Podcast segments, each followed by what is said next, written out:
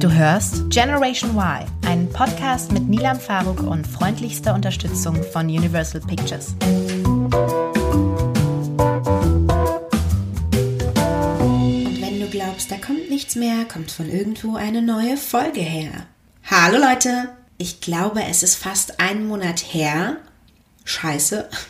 Ich wollte den Podcast ja immer mit einem Gast machen. Das ist eigentlich auch immer noch der Plan. Und dann ging es sich zeitlich und terminlich nicht aus. Und dann wollte ich eigentlich warten. Und dann ging es sich wieder zeitlich und terminlich nicht aus. Und dann war ich krank und dann hatte ich keine Stimme. Und zack, ist knapp ein Monat vorbei, was einen daran erinnert, wie schnell die Zeit rennt. Und bevor ich jetzt eine weitere Woche ausfallen lasse, weil sich die Termine mit meinen Gästen nicht ausgehen und ich einfach ein, eine wahnsinnig gute Prokrastiniererin bin und eine schlechte Planerin, was Gäste angeht, habt ihr mich in der letzten Woche auf ein weiteres Thema gebracht und außerdem habt ihr zu mir gesagt, es ist gar nicht so schlimm, wenn ich alleine bin. Das ist wie gesagt nicht der Plan, aber Schnitt auf, die nächsten zwölf Folgen Nilam alleine. Nein, ihr habt mich auf ein Thema gebracht, nämlich das Thema Nachhaltigkeit. Und darüber habe ich nachgedacht. Und Disclaimer, äh, Vorwarnung, miep, miep, miep, äh, das soll hier auf gar keinen Fall ein, ein erhobenes Zeigefingerding werden, sondern ein Austausch. Ich wäre definitiv selber gerne ein viel größeres Vorbild, was das angeht, bin ich aber nicht so wirklich. Und sowas ist dann natürlich auch immer ein bisschen schwierig, weil dieses Riesenthema so viele Subthemen hat und weil man damit schnell mal die Missionare und Weltverbesserer auf den Plan ruft. Das ist überhaupt nicht böse gemeint. Es braucht so Leute wie diese, aber für mich ist es immer so, radikal in etwas zu sein und damit andere überzeugen zu wollen, war noch nie was, das mir besonders gut gefallen hat, weil ich weil ich einfach glaube, dass Dinge aus einem selbst heraus passieren müssen und dann auch einfach am nachhaltigsten sind. Bestimmt kann man sich total von jemandem mitreißen lassen. Und dann hat man eine gute Phase und dann macht man alle Dinge richtig und äh, auf ganz vielen Bereichen. Aber ich kann da jetzt nur mal von mir ausgehen. Und am meisten faszinieren mich die Leute, die was durchziehen und das wirklich nur rein subjektiv mit mir teilen, statt total generell in ihren Aussagen zu werden und mir mit jedem Satz das Gefühl zu geben, ich, ich sei ein wirklich schlechter Mensch, weil die Sätze dann anfangen mit jeder sollte eigentlich oder eigentlich müsste man. Und deswegen bevorzuge ich eine ähm, subtile Gehirnwäsche, wenn man das so sagen kann. Und die hat dann bei mir persönlich auch den längsten Effekt. Bei militanten Gesprächen schalte ich tendenziell schnell mal auf Durchzug, zumindest ist das meine Wahrnehmung. Und das ist bestimmt nicht die feine Art, aber ja, das ist halt, wie ich mich bei sowas wahrnehme. Wenn es nämlich so militant wird, dann geht es für mich schnell in die Richtung, sind wir alle Klugscheißer, was die erste Podcast-Folge ist, die ich hier im Rahmen dieses Podcasts aufgenommen habe. Nachhaltigkeit oder Neudeutsch bzw. Englisch auch Sustainability genannt. Wenn ich mal so überlege, dann ist das ein Begriff, der vor vielleicht maximal vier oder fünf Jahren überhaupt erst einen Stellenwert bei mir persönlich bekommen hat. Ja, ich, ich gehöre zu denen, die keinen Müll getrennt haben, die viel Auto gefahren sind, die Lebensmittel an dem Tag der Mindesthaltbarkeit nicht mehr verzehrt haben, die To-Go-Kaffee ohne Ende gekauft haben, gerne mal das Licht irgendwo in Räumen länger angelassen haben oder sich nicht wirklich über Marken informiert haben. Einiges davon tue ich bis heute noch, dazu komme ich aber noch. Augenscheinlich bin ich also ein wirklich, wirklich schlechtes Vorbild. Habe ich dafür eine Erklärung? Wahrscheinlich meine Sozialisierung. Vielleicht der Fakt, dass ich erst als Erwachsene so wahnsinnig viel gereist bin und auch Probleme dieser Welt mit meinen eigenen Augen gesehen habe. Vielleicht Interessen, die ich damals hatte oder eben eine gewisse Verdrossenheit dem Thema gegenüber. Vielleicht aber eben auch, dass Nachhaltigkeit wirklich erst seit wenigen Jahren als Thema präsent wird oder ist und man, und das ist auch gut so, nicht mehr wirklich dran vorbeikommt. Ich weiß nicht genau, wie ihr das wahrnehmt, mir geht es zumindest so. Tut mir das leid, dass ich ein schlechtes Vorbild bin oder war? Irgendwie ja. Klar würde ich gern zu denen gehören, die irgendwie im Teenageralter schon Müll von den Straßen gesammelt haben und das Bewusstsein für sowas hatten. Aber ich glaube, wenn man mal ganz ehrlich ist, wie viele von uns waren das schon? Und zu meiner Rehabilitation. Ich gehörte zumindest nicht zu denjenigen, die mutwillig irgendwie mit Absicht Dinge verschmutzt haben oder irgendwas von diesen ganzen Sachen getan haben, in dem Wissen, dass sie in der Masse und aufgrund der Dauer irgendwann mal einen Schaden anrichten, der an einem bestimmten Punkt im zeitlichen Kontext auch mir selbst schaden könnte. Ich ja, ich, ich wusste es einfach nicht besser, so kann man es runterbrechen. Und im Grunde weiß ich es bis heute auch noch nicht so wirklich besser. Ich saß zum Beispiel erst am Wochenende mit Freunden im Restaurant und wir sind auf das Thema gekommen und eine ganz, ganz liebe Freundin von mir, die einen ganz süßen Hund hat, hat dann gesagt, dass sie aktuell nach einer guten Lösung sucht für diese Hundekackbeutel. Und dann hat sie mal so vorgerechnet, dass sie am Tag ungefähr fünf Stück davon benutzt und wenn man das äh, auf äh, die Lebensdauer eines Hundes hochrechnet, dann erschrickt man ein bisschen anhand der Zahl von Plastikbeuteln, die da drauf gehen. Und ich persönlich saß da und dachte nur so, wow, ich habe mir darüber noch niemals Gedanken gemacht. Und ich war eigentlich immer jemand, der das, ja, der das gut findet, dass die Leute die Hundehaufen ihre, von ihren Hunden einsammeln. Und ich bin auch bis jetzt noch der Meinung, dass ich das gerne weiterhin möchte, um etwaige Tretminen zu vermeiden. Aber ernsthaft, kann man, kann man da zum Beispiel nicht eine andere Lösung finden als Plastikbeutel? Ist das nicht irgendwie ähm, auch eine tolle Marktlücke? Also an alle Macher da draußen, denkt mal drüber nach. Ist nur ein kleiner Tipp von mir, beziehungsweise eine Nische, die noch bedient werden muss. Was ich damit, also mit diesem Beispiel eigentlich nur sagen möchte, es gibt offensichtlich ganz, ganz viele Bereiche, selbst wenn das Thema präsent ist und man sich damit beschäftigt, auf die man selber gar nicht kommt, weil man sich die gar nicht ausmalt. Und wenn man bei diesem Beispiel zum Beispiel erstmal denkt, gut, dass es im Park oder so diese Tütenspender gibt und nach diesem Gespräch müsste ich den Satz aber dann mit einem Aber fortführen. Aber wäre es möglich, diese Tüten biologisch abbaubar zu machen? Der Inhalt ist es ja schließlich auch. Und ich weiß, man kann dieses, dieses komplette Nachhaltigkeitsthema auf eine so große Ebene bringen. Verzeiht mir, wenn ich das hier nicht tue, weil ich einfach nur viel, viel gefährliches Halbwissen dazu verbreiten würde und beitragen kann.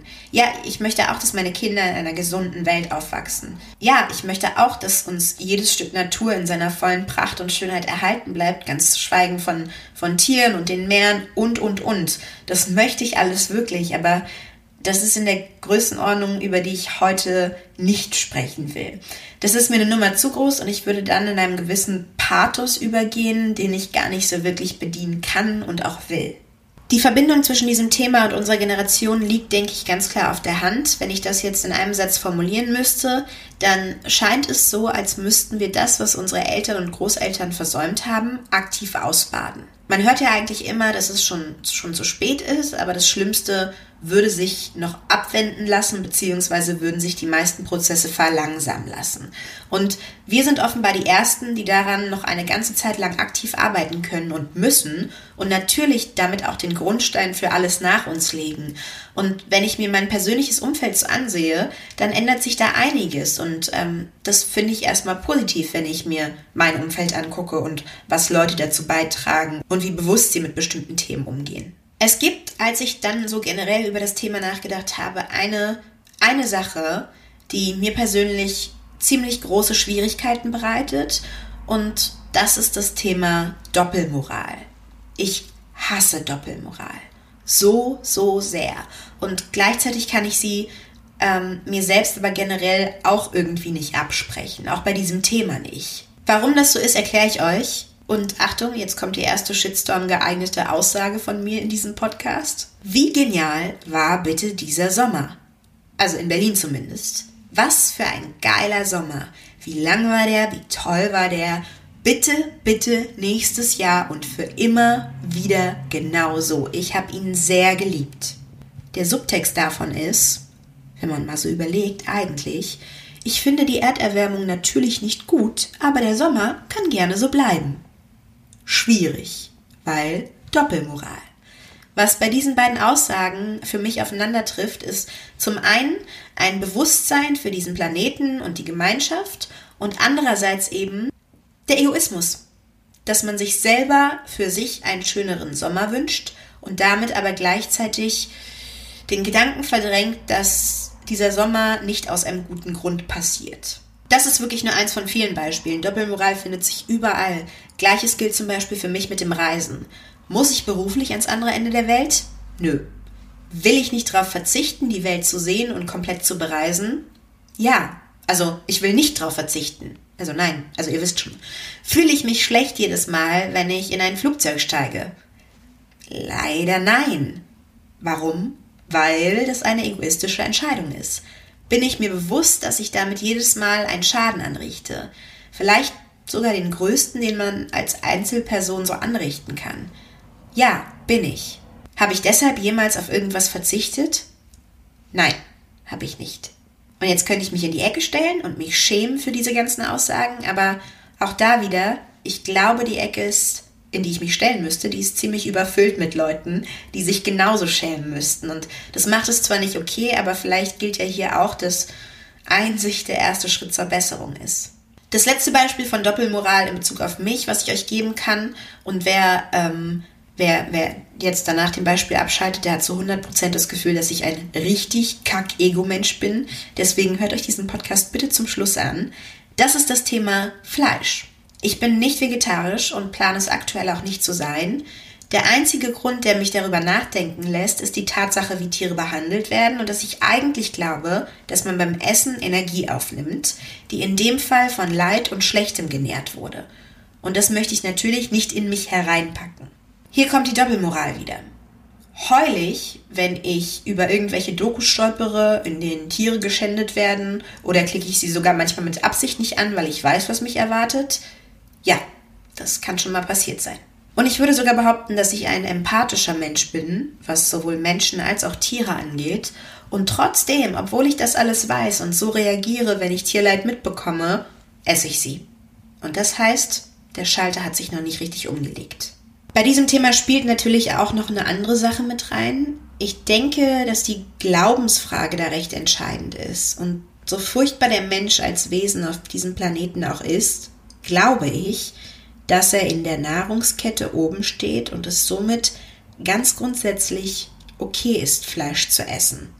Und zack, habe ich in den ersten 15 Minuten schon die zweite Shitstorm-Aussage formuliert. Bleibt aber bitte dran. Ähm, das entspannt sich, löst sich später ein bisschen auf. Also, das waren jetzt drei Themen oder drei Topics, Überschriften, die man ansprechen kann, wenn es um Nachhaltigkeit geht. Und ich persönlich habe dabei nicht sonderlich gut abgeschnitten und so denke ich viele von euch wahrscheinlich auch nicht. Ich könnte mir jetzt im Zuge dessen super viele Gedanken über das Thema Doppelmoral machen und den Kopf zerbrechen und wisst ihr was, das habe ich eine Weile sicherlich auch getan, aber ich finde dafür keine Lösung, weil mein Ego dafür einfach zu stark ist. Klingt für einige bestimmt auch wie eine schlechte Ausrede. Ich glaube aber, dass ich die letzten Minuten sehr ehrlich war und das hoffentlich nicht bereuen werde. Und genauso kann ich dazu nur ehrlich sagen, dass mein Ego Stand heute zu stark ist, um das Wissen, was ich einerseits habe, mit meinem eigenen Verlangen auszutauschen. Viel wichtiger als die Frage nach der Doppelmoral bzw. die Lösung dazu, und das ist im Grunde meine Lösung des Problems, ist aber, dass ich irgendwann aufgehört habe, mir über Doppelmoral beim Thema Nachhaltigkeit Gedanken zu machen. Was genau soll es mir nützen oder wem soll es was nützen, wenn ich am Ende eine Doktorarbeit über Doppelmoral schreiben kann, in dieser Zeit aber nicht einen einzigen Millimeter im positiven Sinne zur eigentlichen Thematik beigesteuert habe? Und deswegen habe ich mit mir selbst einen Kompromiss gefunden, um endlich mal anzufangen, aktiv was zu leisten. Und dieser Kompromiss würde ausformuliert so lauten, ich verändere keine großen Sachen, sondern kleine Dinge in meinem Alltag, die ich vielleicht gar nicht wirklich bemerke und die mich somit auch nicht einschränken. Das sind keine zehn kleinen Dinge auf einmal, das ist erstmal eine Sache. Wenn die läuft, dann die nächste, wenn die läuft, dann die nächste. Und so handhabe ich das für mich die letzten zwei Jahre. Und ich kann euch aus meiner Erfahrung sagen, dass ich all diese Dinge konsequent durchziehe, ohne mich darüber zu ärgern, ohne dass sie mich stören, dass sie mich einschränken und sogar so, dass ich eigentlich ganz stolz auf mich bin. Und damit ich hier jetzt wirklich nicht dastehe wie der schlechteste und ignoranteste Mensch auf der Welt, sage ich euch, was das genau ist und ähm, möchte das auch nochmal rückwirkend auf die drei Punkte, die ich gerade benannt habe, etwas realistischer darstellen. Gut, zum Thema Sommer in Berlin äh, kann ich, da kann ich jetzt nicht viel realistischer sein beziehungsweise es relativieren. Ich bin einfach ein Sonnenkind und ich wünsche mir den Sommer. Wenn ich allerdings die Wahl habe, dass der Sommer zwei Monate kürzer ist und wir dafür 100 Jahre länger, es sind rein fiktive Zahlen, auf diesem Planeten leben können, dann entscheide ich mich natürlich für Zweiteres. Zum Thema Fliegen. Da ist mein eigener Kompromiss. Ich versuche innerhalb von Deutschland nicht zu fliegen. Die Betonung liegt hier auf ich versuche es. Das gelingt mir zuweilen ziemlich gut. Trotzdem bin ich letztes Mal erst aufgrund von bestimmten Gegebenheiten nach Köln geflogen. Die dreimal davor bin ich allerdings mit dem Zug nach München gefahren und ich werde darin immer besser und ich zähle das für mich als kleine Erfolge, weil das zum Beispiel was wäre, was ich vor zwei Jahren noch nicht in Erwägung gezogen hatte. Und wer weiß, in zwei weiteren Jahren fliege ich vielleicht gar nicht mehr innerhalb von Deutschland oder Europa oder generell, wie sich das entwickelt. Auf jeden Fall glaube ich nicht, dass es sich zum Schlechteren entwickelt und das finde ich dann doch einen positiven Schritt. Und das Thema Fleisch, tja, ähm, damit werde ich persönlich die Kritiker nicht ruhig stellen können, denn wie gesagt, ich plane nicht demnächst vegetarisch zu leben, habe meinen Fleischkonsum aber deutlich reduziert, nämlich von ungefähr zweimal täglich in meiner Kindheit auf maximal zwei bis dreimal wöchentlich. Ich weiß, dass es für einige immer noch nicht wenig ist, aber ich glaube, da muss man auch die Person im Einzelnen und die Geschichten und das Leben bis dahin betrachten. Zumal sich bei mir nicht nur der Konsum reduziert hat, sondern auch das Verständnis für gutes Fleisch, wo Fleisch herkommen sollte und damit auch für schlechtes Fleisch sehr verändert hat und dazugekommen ist und ich total anders einkaufe. Das wird also alles tendenziell besser, eben Schritt für Schritt. Es gibt noch das Thema Auswärtsessen, da muss ich noch ein bisschen mehr drauf achten, aber dem nähere ich mich jetzt gerade auch an. Der schöne Effekt bei all diesen Sachen ist eben, dass ich merke, dass ich total stolz auf mich bin, wenn ich zum Beispiel lange kein Fleisch esse. Also wer weiß auch da, vielleicht steckt in mir ja doch eine kleine Vegetarierin, die aber einfach noch eine Weile dafür brauchen wird. Das jetzt mal zu den drei Sachen, die ich oben als schlechtes Beispiel genannt habe. Das allererste, was ich für mich umgestellt habe, sind die To-Go-Becher. Ich kann da recht stolz behaupten, dass ich vielleicht, wenn es hochkommt, vier oder fünfmal im Jahr einen To-Go-Becher kaufe, also ein Getränk in einem To-Go-Becher, wenn ich meinen eigenen Mehrwegbecher nicht dabei habe und mein Ego jetzt unbedingt einen Kaffee will. Aber meistens passiert das eben nicht. Ansonsten habe ich ihn eigentlich immer dabei und ich liebe ihn sehr. Gerade zum Beispiel am Set, wenn ich drehe, macht es einen riesengroßen Unterschied, denn am Catering gibt es zu 90% Plastik- oder Pappbecher. Es gibt einige Produktionen, die jetzt auf Mehrwegbecher umstellen, was ich ganz toll finde.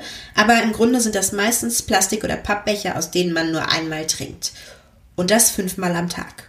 Und das wieder hochgerechnet auf ein 50 bis 60 Mann-Team das ist schon wirklich, wirklich hardcore. Wenn man sich überlegt, dass Serien zum Teil das ganze Jahr gedreht werden und mir hatte das mal ein Caterer vorgerechnet, was da an Papp- und Plastikbechern drauf geht.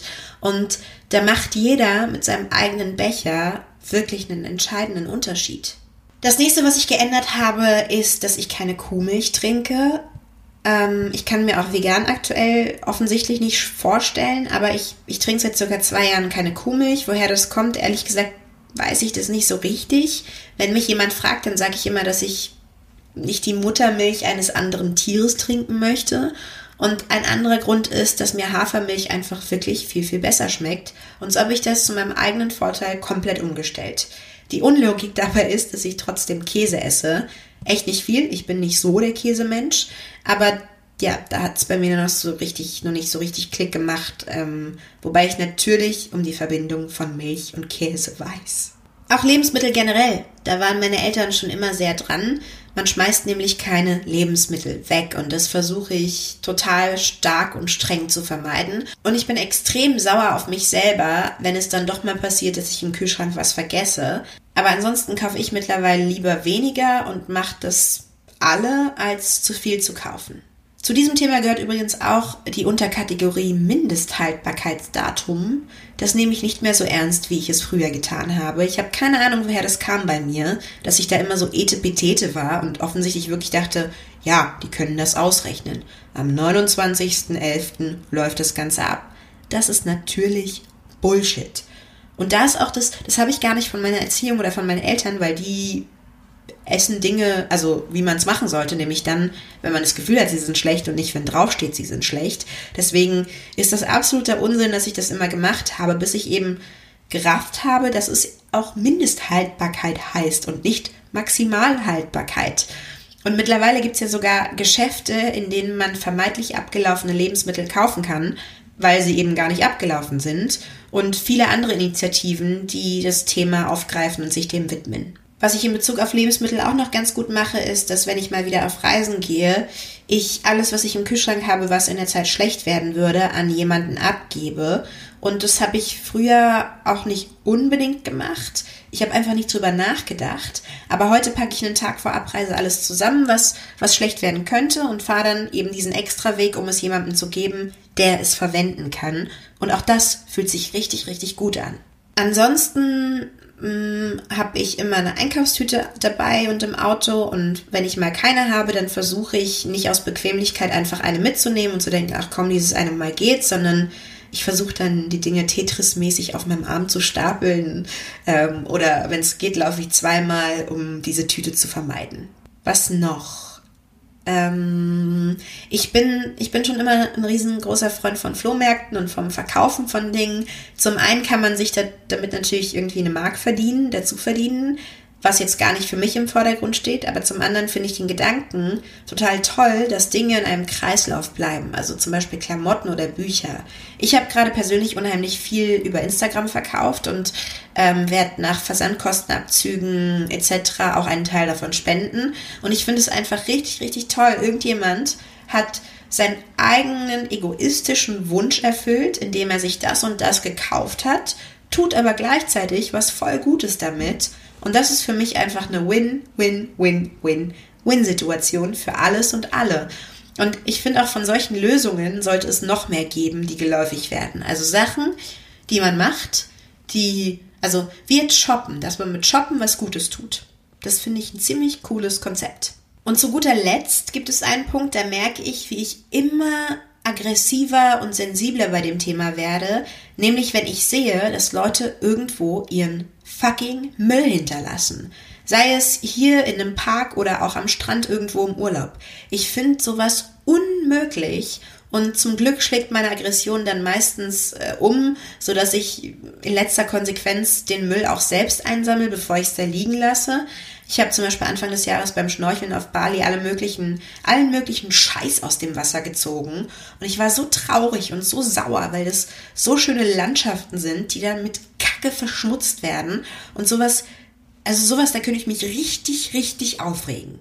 Bestimmt gibt es auch hier und da noch einige andere Sachen, die ich vielleicht unbewusst ganz richtig mache, natürlich auch welche, die ich nicht so gut mache. Deswegen sage ich es nochmal, ich bin da kein riesiges Vorbild, weil ich weiterhin Auto fahre und weiterhin dreimal im Jahr quer durch die Welt fliege und ich gehe auch immer noch eher auf eine Antirassismus-Demo als auf eine Anti-Müll-Demo. Aber gerade jetzt, wo ich das alles auch jetzt nochmal so zusammengefasst habe und gerade ausgesprochen habe, merke ich einfach, dass ich ziemlich viel in den letzten Jahren getan hat und dass mein Ego, was hier und da so groß scheint in Bezug auf einige Sachen, damit eigentlich auch ziemlich gut umgehen kann und es eben nicht schwarz und weiß ist, sondern es total gute Zwischenlösungen gibt, die man sehr, sehr gut in seinen Alltag integrieren kann und die einen gar nichts kosten und total viel bringen. Ich glaube, man muss einfach selber mal die, die Wichtigkeit dahinter sehen. Und dann ist es auch gar nicht so schwer, Verhaltensmuster umzustellen, gerade in, im größeren Kontext, wenn man dann doch mal an die Welt in 100 Jahren oder seine Kinder in 20 Jahren denkt oder sonst was. Und vor allem kann ich euch 20 Leute in meinem eigenen Freundeskreis nennen, die, die das zum größten Teil wesentlich besser machen als ich, aber zum Glück sind das Leute in meinem Umfeld, die ohne bösen Zeigefinger darauf hinweisen und von denen ich lernen kann. Und alleine darüber, dass man sich darüber unterhält und, und ja, lernt man einfach wahnsinnig viel. Und vielleicht habe ich es ja auch schon geschafft, jemanden hier und da selbst zu beeinflussen. Und das wäre ziemlich fantastisch, ehrlich gesagt. Das Ganze ist und bleibt definitiv ein Thema unserer Generation, dass wir eben einiges ausbaden oder wieder gut machen müssen oder eben auch anders machen sollten. Aber das ist irgendwie auch okay. Und ich sag's nochmal, es hören bestimmt ein paar Leute zu, die, die sich ausgiebig eigentlich mit diesem Thema befassen. Und natürlich ist es ein Thema, was noch viel, viel größer ist. Und ihr, ihr kennt euch da sicherlich extrem gut aus und, und, und. Ich wollte einfach nur versuchen, das hier mal so, deswegen ist es auch nicht so eine extrem lange Folge, aus einer Otto-Normal-Sicht aufzugreifen, weil ich das Gefühl habe, dass ich auf diesem Bereich ziemlich Otto-Normal bin, aber gleichzeitig das Gefühl habe, das hat auch seine Berechtigung. Und das heißt nicht, dass das alles schlecht ist, sondern dass, bevor man gar nicht anfängt, man einfach in kleinen Schritten anfängt. Ich glaube, das war auch die wesentliche Aussage des Ganzen. Schaut doch einfach mal, welcher Bereich in eurem Leben so ist, dass ihr sagt, da reiß ich, da fällt mir kein Zacken, bricht mir kein Zacken aus der Krone, so heißt es. Und ich kann das und das umstellen und mal eine Weile probieren. Und wenn das eben gut funktioniert, dann suche ich mir ein anderes Thema. Schaut, was euch am Herzen liegt. Nachhaltigkeit ist, wie gesagt, ein Riesenbereich. Und vielleicht liegen euch die Tiere mehr am Herzen als die Verschmutzung oder ähm, äh, die globale Erwärmung oder was auch immer. Das ist ja auch völlig okay, da erstmal eine Priorität zu haben, weil ich denke, dass die meisten Menschen nicht so viel und riesengroße Dinge auf einmal so umstellen können, dass sie wirklich auf lange Zeit und Sicht nachhaltig sind. Lüncht mich bitte nicht für die Dinge, die ich gesagt habe, die euch vielleicht nicht passen, weil ihr krasse Vegetarier seid oder ähnliches. Ich glaube, man muss da wirklich das Individuum betrachten. Deswegen sind so ganz generelle Aussagen immer, immer schwierig.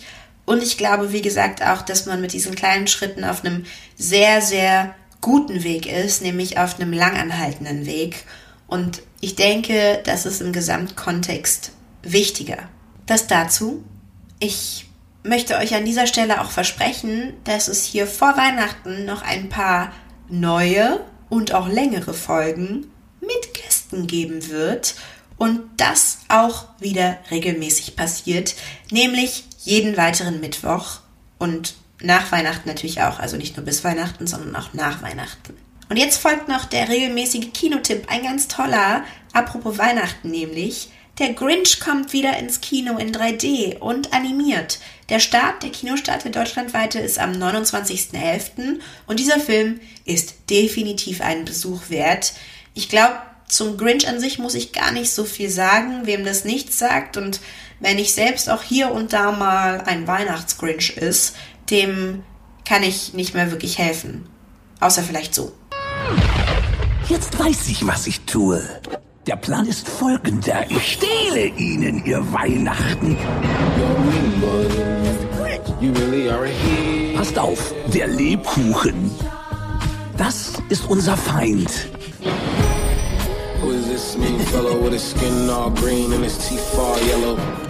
Wir werfen den Schlitten vom Dach, okay? Los, Team! Auf jeden Fall ein Film für jeden, der sich diesen Podcast heute angehört hat und zur Einstimmung für Weihnachten. Lang ist es ja wirklich nicht mehr hin. Ich habe auch das Gefühl, dass die Vorweihnachtszeit dieses Jahr irgendwie kürzer ausfällt. Wie ihr wisst, erreicht ihr mich über, also für Feedback am besten über Instagram. Vielen Dank für alles, was da kam, at nilam.faruk und ähm, das findet ihr auch nochmal hier in den Informationen irgendwo und gerne auch mit Themenvorschlägen. Hab zwar noch ein paar auf Lager, aber wer weiß, vielleicht ist da was dabei, was ich so noch nicht auf dem Schirm hatte. Bewertet gerne diesen Podcast auf iTunes oder teilt ihn über Spotify. Das hilft mir alles und es freut mich sehr. Und deswegen sage ich jetzt in positiver Voraussicht bis nächste Woche. Tschüssikowski.